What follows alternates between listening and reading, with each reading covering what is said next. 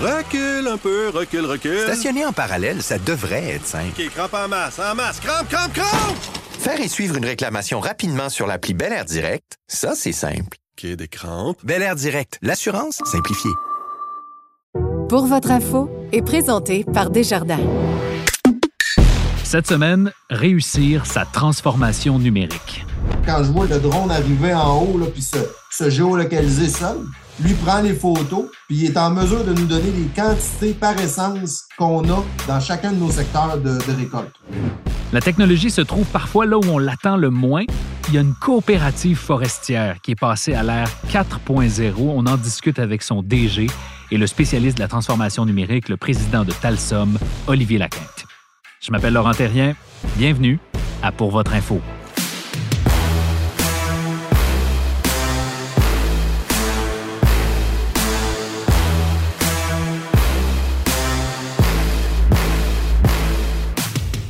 Bonjour à tous, merci d'être avec nous encore une fois cette semaine. Euh, si votre entreprise est dans une transformation importante qui implique la technologie, il y a de bonnes chances pour que ce soit un projet assez critique dans votre entreprise parce que les récompenses en cas de succès sont immenses, mais les conséquences en cas d'échec peuvent être assez dramatiques.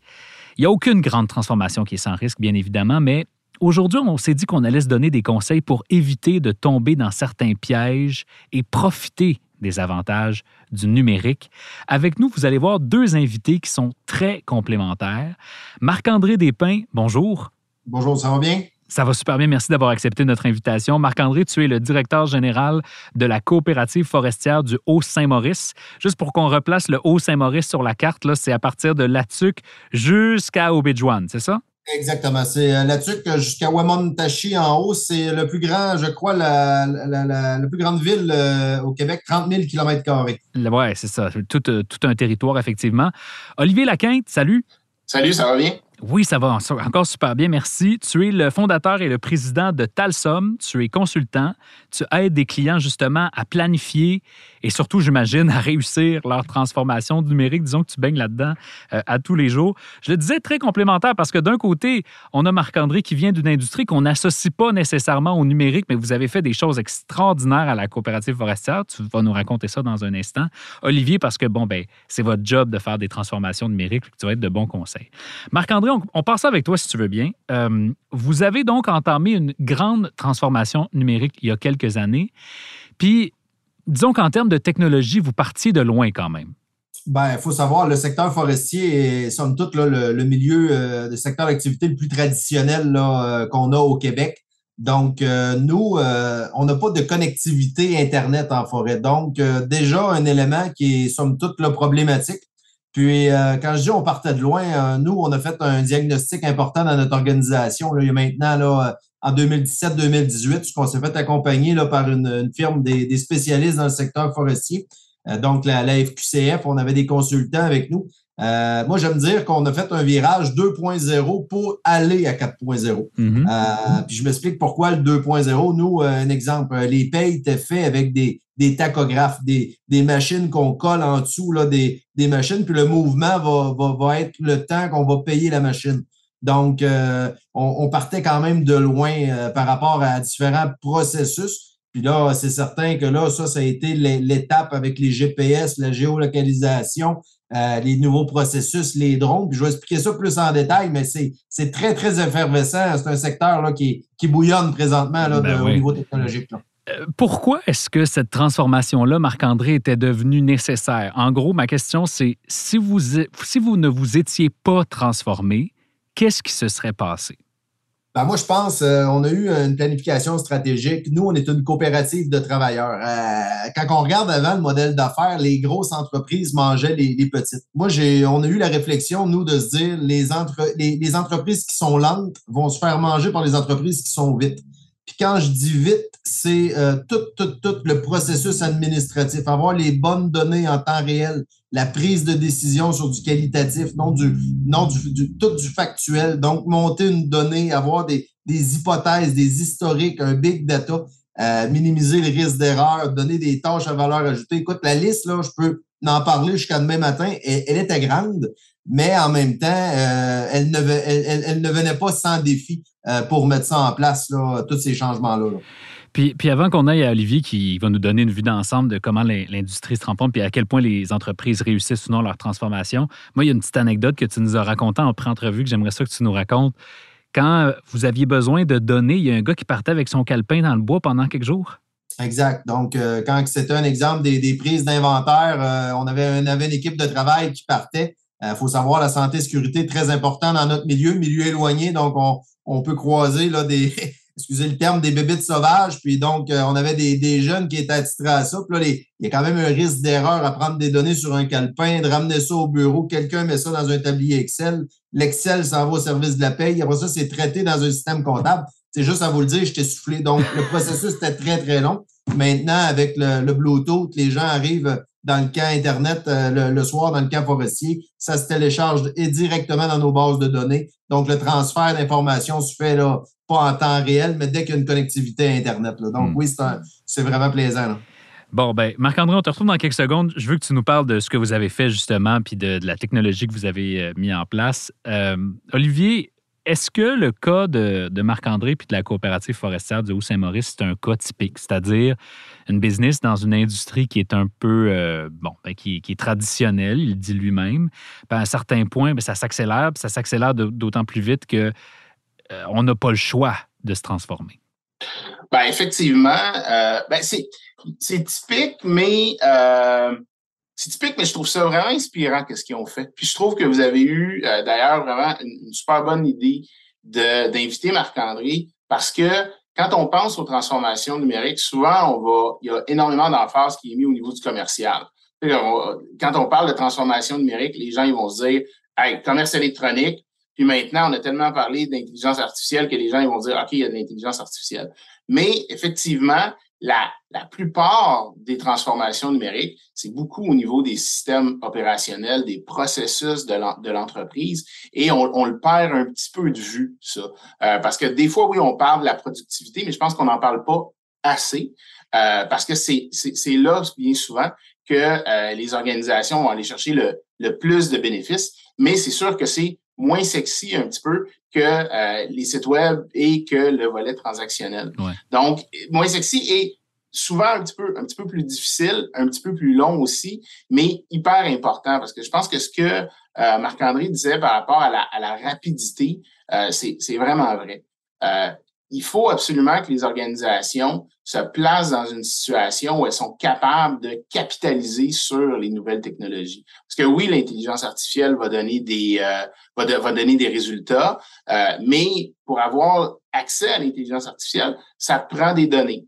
Puis, pour être capable d'avoir des données, ça t'en prend une grande quantité. Et pour être capable d'avoir ces données-là, il ben, faut que tu mettes en place des systèmes opérationnels, on va appeler ça numériser ton organisation, à travers laquelle tu vas y recueillir ces données-là, puis là, après ça, tu vas être capable de capitaliser là-dessus. Mm-hmm. Donc, euh, longue réponse, oui, en quelque part, c'est quand même, euh, on le voit souvent, là, des organisations arrivent qui sont comme un petit peu à la dernière minute, puis ils disent, hey, là, il faut que je me transforme. Euh, et, ils se lancent dans des, ils se lancent dans, dans, dans des projets. Mais je pense que là où il y a une belle particularité par rapport à la coopérative forestière, c'est que j'ai l'impression qu'ils l'ont pris. Il puis Marc-André, tu me corrigeras si je me trompe, mais je suis pas sûr qu'il était comme rendu minuit moins une. Là, je pense qu'il y a eu un, un bel exercice de, de, de, planification puis de réflexion qui ont fait qu'ils ont pris les bonnes, les, les, bonnes actions au bon moment. Euh, Marc-André, je ne sais pas si tu me ben, diras. C'est très, très important, euh, comme tu le mentionnes. Puis nous, un des enjeux qu'on a, on a une forme juridique particulière. C'est une coopérative de travailleurs. Donc, euh, c'est nous autres, le plus important, c'est notre capital humain. Donc, euh, quand ces changements-là ont eu lieu, il y a eu une réticence quand même de, démontrer aux gens la, valeur ajoutée. Des fois, une tâche te prend plus de temps pendant un mois de temps. Là, Caroline, pourquoi on a fait ce changement-là? Oui, mais un mois après, ça t'en prend la moitié du temps. Puis là, les tâches que tu fais sont ta valeur ajoutée. Euh, côté physique, nous, on a quand même beaucoup de, beaucoup de marches en forêt, tout ça, la géolocalisation, plusieurs avantages, bénéfices. Puis je reviens aussi, Olivier, un des éléments importants, les données, d'en avoir suffisamment pour être en mesure d'avoir un historique, puis vraiment orienter nos décisions pour en tirer là, une plus-value. Plus Marc-André, donne-nous des exemples concrets. Vous étiez une coopérative forestière, euh, on va dire, traditionnelle. Vous êtes aujourd'hui ce qu'on appelle dans l'industrie 4.0. Tout ça, c'est des beaux buzzwords, c'est le fun. Concrètement, sur le terrain, là, il s'est passé quoi de différent? Il y a des GPS où? Il y a des données qui se prennent où? Vous faites quoi avec? Raconte-nous votre espèce de portrait techno de la coopérative forestière. Ah, je vais y aller crescendo. J'ai trois exemples parce que nous, on avait quand même la philosophie de petit, longtemps, constant. On ne voulait pas non plus révolutionner. On avait un plan de match, on savait d'où on partait, on avait notre savoir-faire dans ça. Oui, on a été accompagné, mais on voulait quand même prendre les marches on appelait ça manger l'éléphant une, bouchée à la fois. Mhm. Euh, donc, un exemple, nous, les, les, c'est important, on est, on est partenaire dans une usine de sillage. On a fait calibrer toutes les têtes de nos multifonctionnels. Donc, calibrer, c'est quoi? C'est quand la, batteuse coupait l'arbre, elle, elle avait déjà un profil de l'arbre, l'essence, le nombre de mètres cubes qu'il va avoir dedans. Donc, on avait des données pour l'usine. Donc, profiter du marché, un avantage économique, connaître nos inventaires. Il y avait beaucoup de logistique aussi dans ça, des problèmes qui étaient atténués. Ça, ça a été un des, un, des premiers enjeux qu'on a pu euh, régler, nos inventaires, qui représentent d'importants montants là, euh, qui dorment en forêt. Ensuite, la géolocalisation des machines. Comment qu'on est en mesure? Il faut savoir au Québec, on opère sur des terres publiques. Donc, il y a énormément de lois et règlements en vigueur. Donc, l'espacement des sentiers, il y a eu plusieurs, plusieurs choses qu'on est en mesure de, de, déjà se conformer avec ces nouvelles outils-là. Ça, c'était très important parce qu'une des valeurs importantes dans notre entreprise, c'est de, léguer euh, un, patrimoine forestier aux générations futures. Donc, la nouvelle technologie nous a permis d'être plus performants, d'être en lien avec les lois et règlements. Là, je vous donne la, troisième étape où que moi, pour moi, là, je veux dire que je la trouve la plus, excusez le terme, la plus pétée, la plus wild, euh, on a fait l'acquisition d'un drone. Ben, un drone, là, dans le fond, là, la géomatique se fait au bureau. Là, euh, il n'y a même pas besoin d'un pilote qui, qui, qui, vole avec. Il a déjà son plan de vol préétabli. Il prend des photos des empilements de bois. Donc, avant, on avait un mesureur qui mesurait le bois. Lui prend les photos, puis il est en mesure de nous donner les quantités par essence qu'on a dans chacun de nos secteurs de récolte. Donc, ça, c'est une avancée là, pour moi. Là, quand je vois le, le, drone arriver en haut puis se, se, géolocaliser seul. Encore là, on a une contrainte. On est au Québec. On a des hivers. Euh, j'imagine qu'à Montréal, elle, vous frappe comme nous autres ici, là, plus dans le nord. Euh, on ne peut pas utiliser cet outil-là l'hiver. Mais encore là, on va essayer de trouver d'autres façons de faire. Mais tu sais, je dirais euh, plein de plein de techniciens, des emplois étudiants l'été qu'on avait de la difficulté à trouver notre main-d'œuvre que juste avec un outil, deux, trois personnes de bien habileté. Tout d'un coup, ça donne le goût d'aller travailler dans le coopératif forestier si tu celui qui s'occupe du drone. Ah, ben oui, non, mais écoute, c'est vraiment. Puis les gens qui le font, je trouve qu'ils arrivent aussi avec une valeur ajoutée. Mhm. tu sais, on parlait de, pénurie de main-d'œuvre. Ben, ces nouveaux outils technologiques-là nous permettent d'être attractifs avec la nouvelle main-d'œuvre sur, le marché. Beaucoup de joysticks, beaucoup de technologie. Donc, euh, je suis très, très, très content. Bon, fait que des données sur l'arbre, de la coupe, des machines euh, géolocalisées par GPS, des drones et tout ça, ce sont de bons exemples. Olivier, ce ne sont pas toutes les transformations numériques qui se passent comme ça. Il y a tellement d'histoires d'horreur d'entreprises qui ont essayé d'établir des ERP puis d'autres systèmes de gestion informatisés qui sont plantés. Qu'est-ce que ça prend pour éviter le pire dans ces situations-là? Je dirais que ça prend deux choses là, euh, à la base. C'est qu'il faut éviter de tourner les coins ronds en début de transformation, en début de projet. Souvent, là, des, quand, quand il y avoir des, causes de fiasco, c'est parce que les gens sont allés trop rapidement à identifier ou à choisir les technologies qu'ils voulaient implanter. Et ces technologies-là ne sont pas toujours adaptées à leur contexte ou adaptées à leur entreprise. Puis quand je parle de technologie, il y, a, la technologie comme telle, mais aussi il y, a même les, il y a même les intégrateurs. Donc, qui vont être les équipes qui vont venir dans les organisations et implanter ces nouvelles technologies-là? Souvent des coins ronds qui se font en amont, qui font en sorte qu'après ça, il y, a, il y, a, des investissements qui sont perdus. Ces coins-là vont être parce qu'on veut moins dépenser en début de projet parce qu'on connaît un fournisseur, puis on dit, ah ben oui, ça fait comme 10, 15 ans que je travaille avec toi, tu vas être capable de m'accompagner. C'est pas nécessairement le cas. Les entreprises ont des besoins technologiques différents en fonction de leur maturité, en fonction de leur taille. Donc, il faut être capable de le reconnaître. Donc, ça, c'est la première chose. La deuxième chose qui, elle, est honnêtement encore plus importante et encore la plus fréquente, c'est de pas mettre assez d'emphase sur les gens. Marc-André le disait tantôt, le, plus important, c'est d'être capable de faire un bon accompagnement des gens quand on est en train de faire ça, euh, quand on est en train d'exécuter. Donc, la, gestion du changement est hyper importante parce que la technologie, on sera toujours capable de la faire fonctionner. Euh, on peut, euh, les organisations peuvent engager plus de développeurs, peuvent changer de technologie, mais les gens, c'est les gens. Puis, il, y a un, y a un rythme d'acceptation, d'adaptation à des nouvelles technologies pour respecter ce rythme-là et il faut être capable d'accompagner correctement les gens. C'est quand on est capable de faire à la base ces deux éléments-là, là, passer assez de temps à faire sa planification, bien prendre en considération les gens qu'on a, puis comment est-ce qu'on va les faire évoluer. On vient de se donner une, euh, on vient, on vient de réduire grandement le risque que ça fonctionne pas en bout de ligne. Hmm. Puis je rajouterais peut-être un petit point aussi qui est au niveau de savoir où est-ce qu'on veut s'en aller.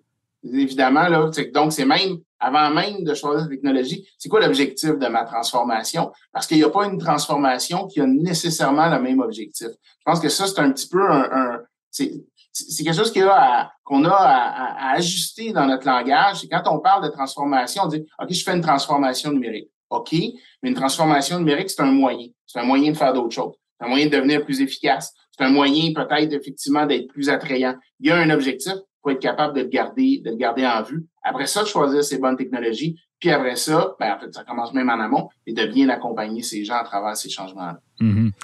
Marc-André, euh, quand tu entends Olivier, y a-tu des moments dans, dans votre transformation, dans l'histoire que vous avez vécue où tu t'es dit Oh, boy, là, ça se passe pas comme prévu. Là. Le plan initial. Euh, le plan initial, on n'est pas tout à fait en train de le suivre. Y a-tu eu, eu des moments dans ta transformation où tu as eu des petites sueurs froides? Tout le temps.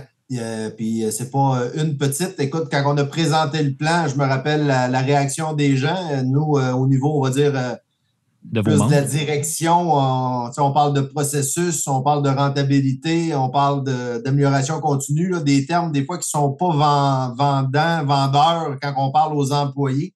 Euh, écoute, euh, tu sais, tantôt, tu as parlé là, de la petite anecdote des gens en forêt qui allaient avec le calepin. Euh, J'ai peut-être omis de dire qu'on leur avait mis un, nouveau, un nouvel appareil entre les mains, un Blackview. Puis, au départ, eux étaient habitués de prendre ça encore. Puis là, on a eu des. Ouais, mais là, tu sais, si le Blackview brise les données, tu sais, papier, c'est sûr qu'ils vont se rendre papier. Là, tu sais, je trouvais qu'il y avait beaucoup d'arguments, il y avait beaucoup d'efforts pour essayer de trouver une façon de revenir à l'ancienne façon.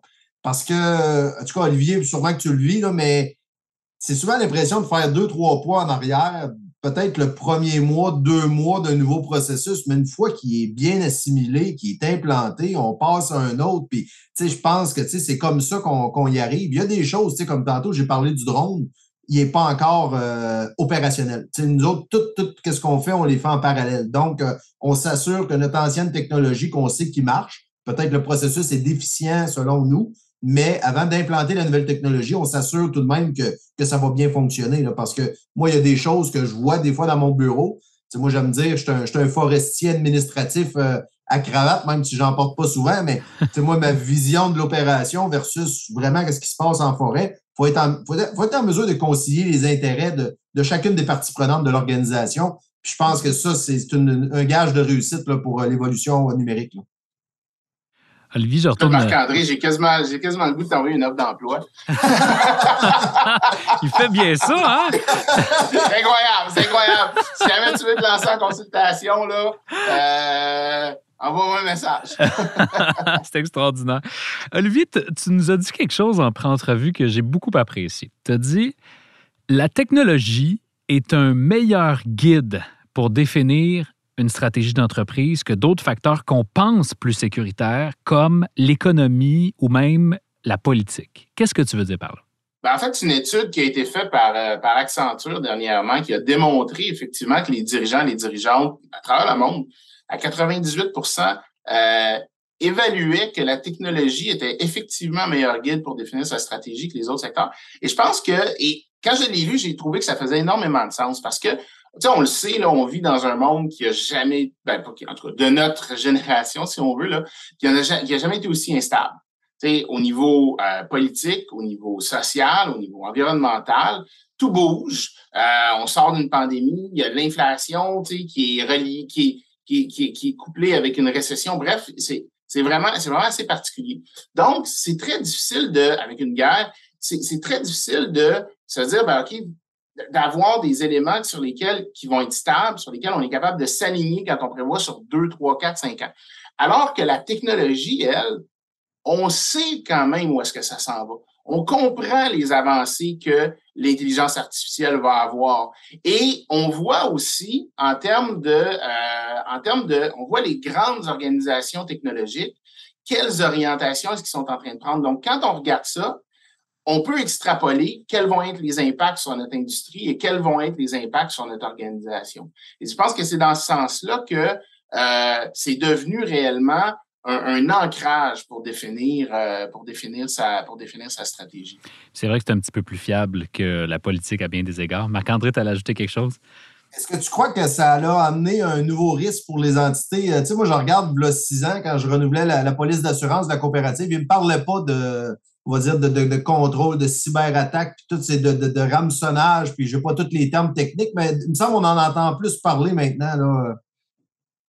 Ben, effectivement, puis c'est un, super bon point que tu emmènes là. Maintenant, les politiques, les assureurs, les assureurs offrent des politiques d'assurance très solides pour prévenir les, les, organisations contre la cybersécurité.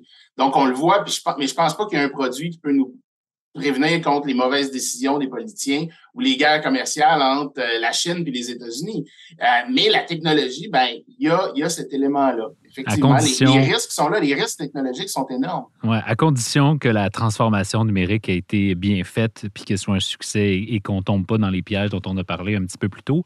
Marc-André, j'aimerais ça vous entendre sur vos prochains projets. Là, tu dis que le drone, ça s'en vient, c'est un projet parallèle. Y en a-tu d'autres de ces innovations-là auxquelles vous avez pensé qui, que vous allez déployer éventuellement? Il y en a, euh, il y en a plusieurs. Puis euh, il y a des choses que je ne peux pas encore énumérer par rapport à on est en développement sur. Un petit scoop, ça ne te tente pas? Ben, je vais en donner un, moi, que je trouve quand même particulier. Là, euh, là peut-être un an à peine, là, FPI Innovation, une firme de recherche, là, dans le fond, paragouvernemental, là, a fait des, un convoi inspiré de, l'armée. Nous, on a une grande pénurie de, camionneurs dans notre secteur euh, d'activité. La chaîne d'approvisionnement est déficiente présentement. Puis euh, ça, celle-là, je l'ai trouvée bonne. C'est un, camion en avant avec deux autres qui se suivent là, euh, géo-référencés, géolocalisés, pardon.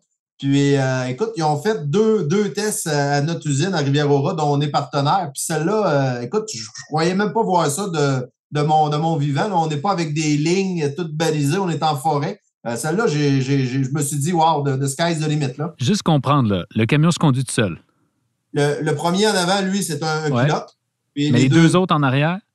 Ils, se suivent. ça, c'est une technologie qui est inspirée de, de l'armée euh, de l'armée canadienne. Euh, chez Résolu, notre partenaire au lac Saint-Jean, ont, développé un accès Internet encore inspiré des, des forces armées canadiennes. Écoute, pas un spécialiste comme Olivier, mais je crois que l'armée aurait quand même quelques années d'avance euh, sur, euh, on va dire, les, entreprises là, de. Ben, on va dire, on va parler comme dans notre secteur d'activité. Hmm.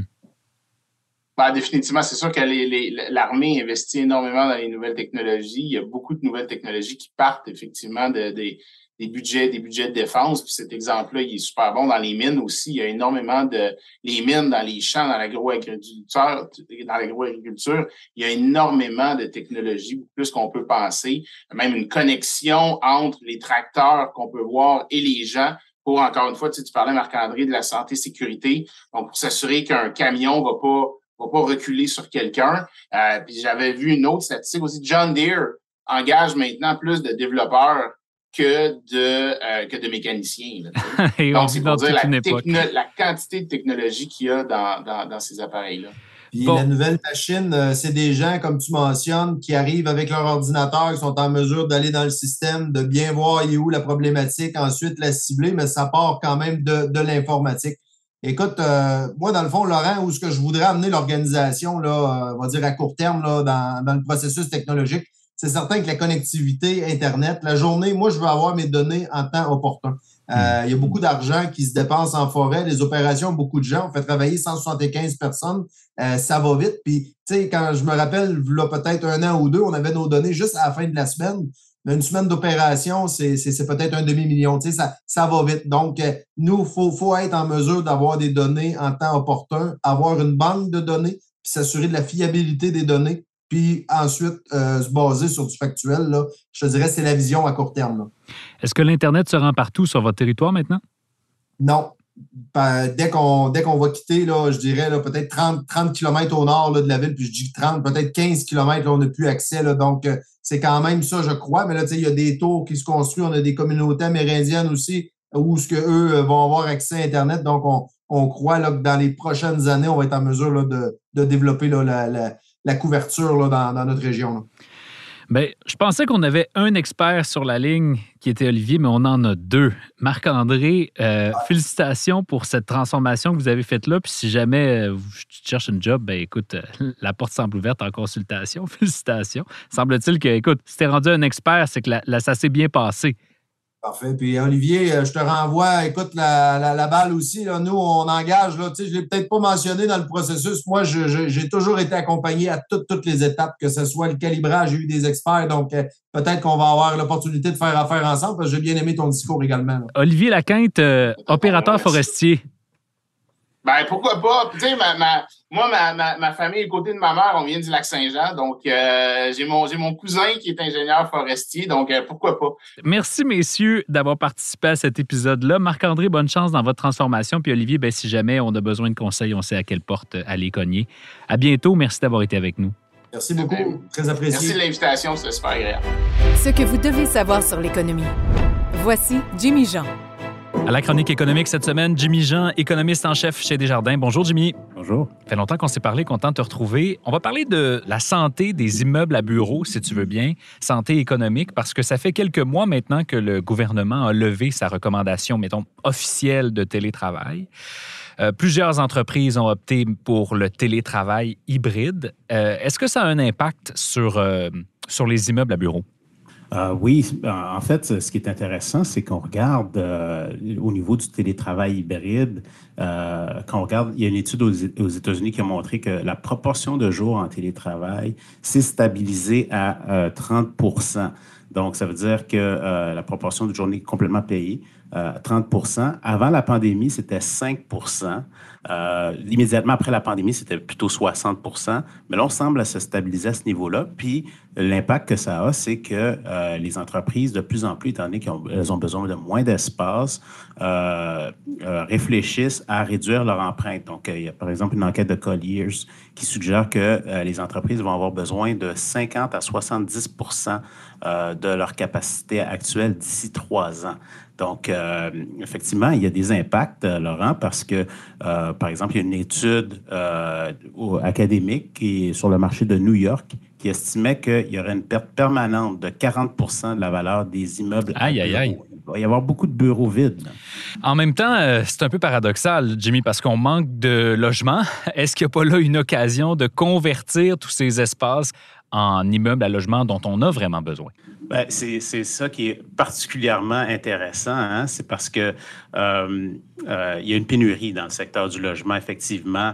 Euh, on a des cibles d'immigration très agressives au Canada, donc ça veut dire qu'il va y avoir de plus en plus de demandes. Donc, si le surplus de locaux pour des bureaux pouvait être converti en logement, ben, tout le monde y gagnerait.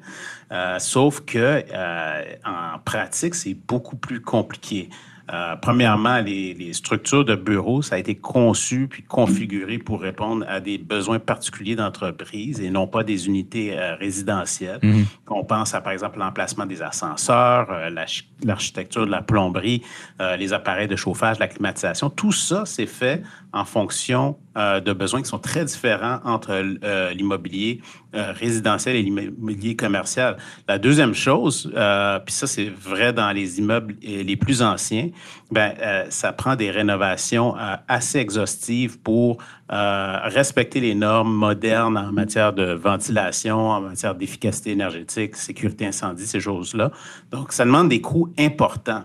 Et euh, tout ça, alors que les immeubles à bureaux sont dans des endroits qui sont euh, très euh, dispendieux. Les, terrains, la valeur des terrains est très élevée. Mm-hmm. Donc, ce que ça veut dire, c'est que si on, vendait des unités ou on louait des unités, ben, il faudrait les vendre très cher. C'est ça, ce ne sera pas du logement abordable. Exactement. Ce ne sera pas du logement abordable. Or, c'est ça qu'on a besoin, c'est du logement mm. abordable en ce moment. Et si on retourne dans la perspective de ceux qui possèdent euh, ces grands parcs immobiliers-là, puis ces tours à bureaux-là, euh, bon, ils t'écoutent en ce moment, puis ils se disent, OK, il faut, revoir la stratégie, là, j'imagine. Ben, c'est ça qui est particulier parce que on parle des effets des hausses de taux d'intérêt, on parle beaucoup euh, de l'effet sur les, euh, les paiements d'intérêt, ces choses-là pour les ménages, mais ça, c'est un autre impact. C'est que dans les dernières années, quand les taux d'intérêt étaient très bas, plusieurs fonds d'investissement étaient incités à se tourner vers des catégories d'actifs réels, d'immobilière, euh, pour aller chercher du rendement qu'on n'était plus capable d'obtenir, par exemple, avec des obligations gouvernementales. Donc, c'est Mhm. ce qu'on a fait. On a augmenté notre euh, exposition à cette catégorie d'actifs-là. Ça a été payant. Sauf que là, maintenant, c'est euh, tout un modèle d'affaires qui est bouleversé parce que euh, l'endettement qui, a été utilisé pour faire ces investissements-là, ben, la, dette coûte plus cher à financer, puis la valeur de ces actifs-là euh, diminue. Et euh, ce qu'on sait aussi, c'est que dans l'immobilier, ça prend plus de temps. Donc, c'est pas, par exemple, comme investir en bourse où est-ce qu'on sait tout de suite demain matin si notre portefeuille a changé. Dans ce cas-là, c'est des évaluations. Ça prend beaucoup de temps à, à s'effectuer. Donc, c'est pour ça que je ne dis pas que c'est une crise qui va être ponctuelle, mais c'est quelque chose quand même qui va euh, s'étirer dans le temps. Et il va y avoir des pertes et il va y avoir, euh, on, on va en entendre parler beaucoup et euh, ça peut s'étirer même sur 5, voire 10 ans. là. Donc, euh, il- je pense que ça va quand même demander une intervention gouvernementale. ne serait-ce que pour faire en sorte qu'on n'ait pas vraiment, on soit pas pris avec un parc dans les centres-villes, là, euh, euh, fantôme, là, qui serait vraiment néfaste pour euh, la santé des, des centres-villes euh, à Montréal, à Québec, en, en Amérique du Nord, finalement. Merci, Jimmy. Au plaisir.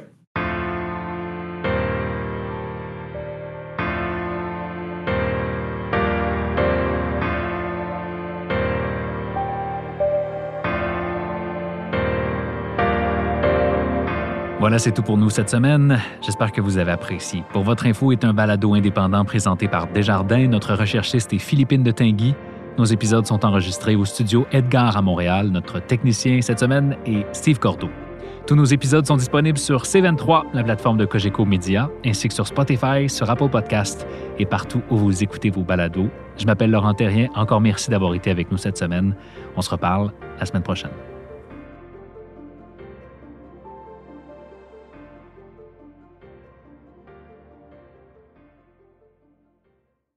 Recule un peu, recule, recule. Stationner en parallèle, ça devrait être simple. OK, crampe en masse, en masse. Crampe, crampe, crampe! Faire et suivre une réclamation rapidement sur l'appli Bel Air Direct, ça, c'est simple. OK, des crampes. Bel Air Direct, l'assurance simplifiée.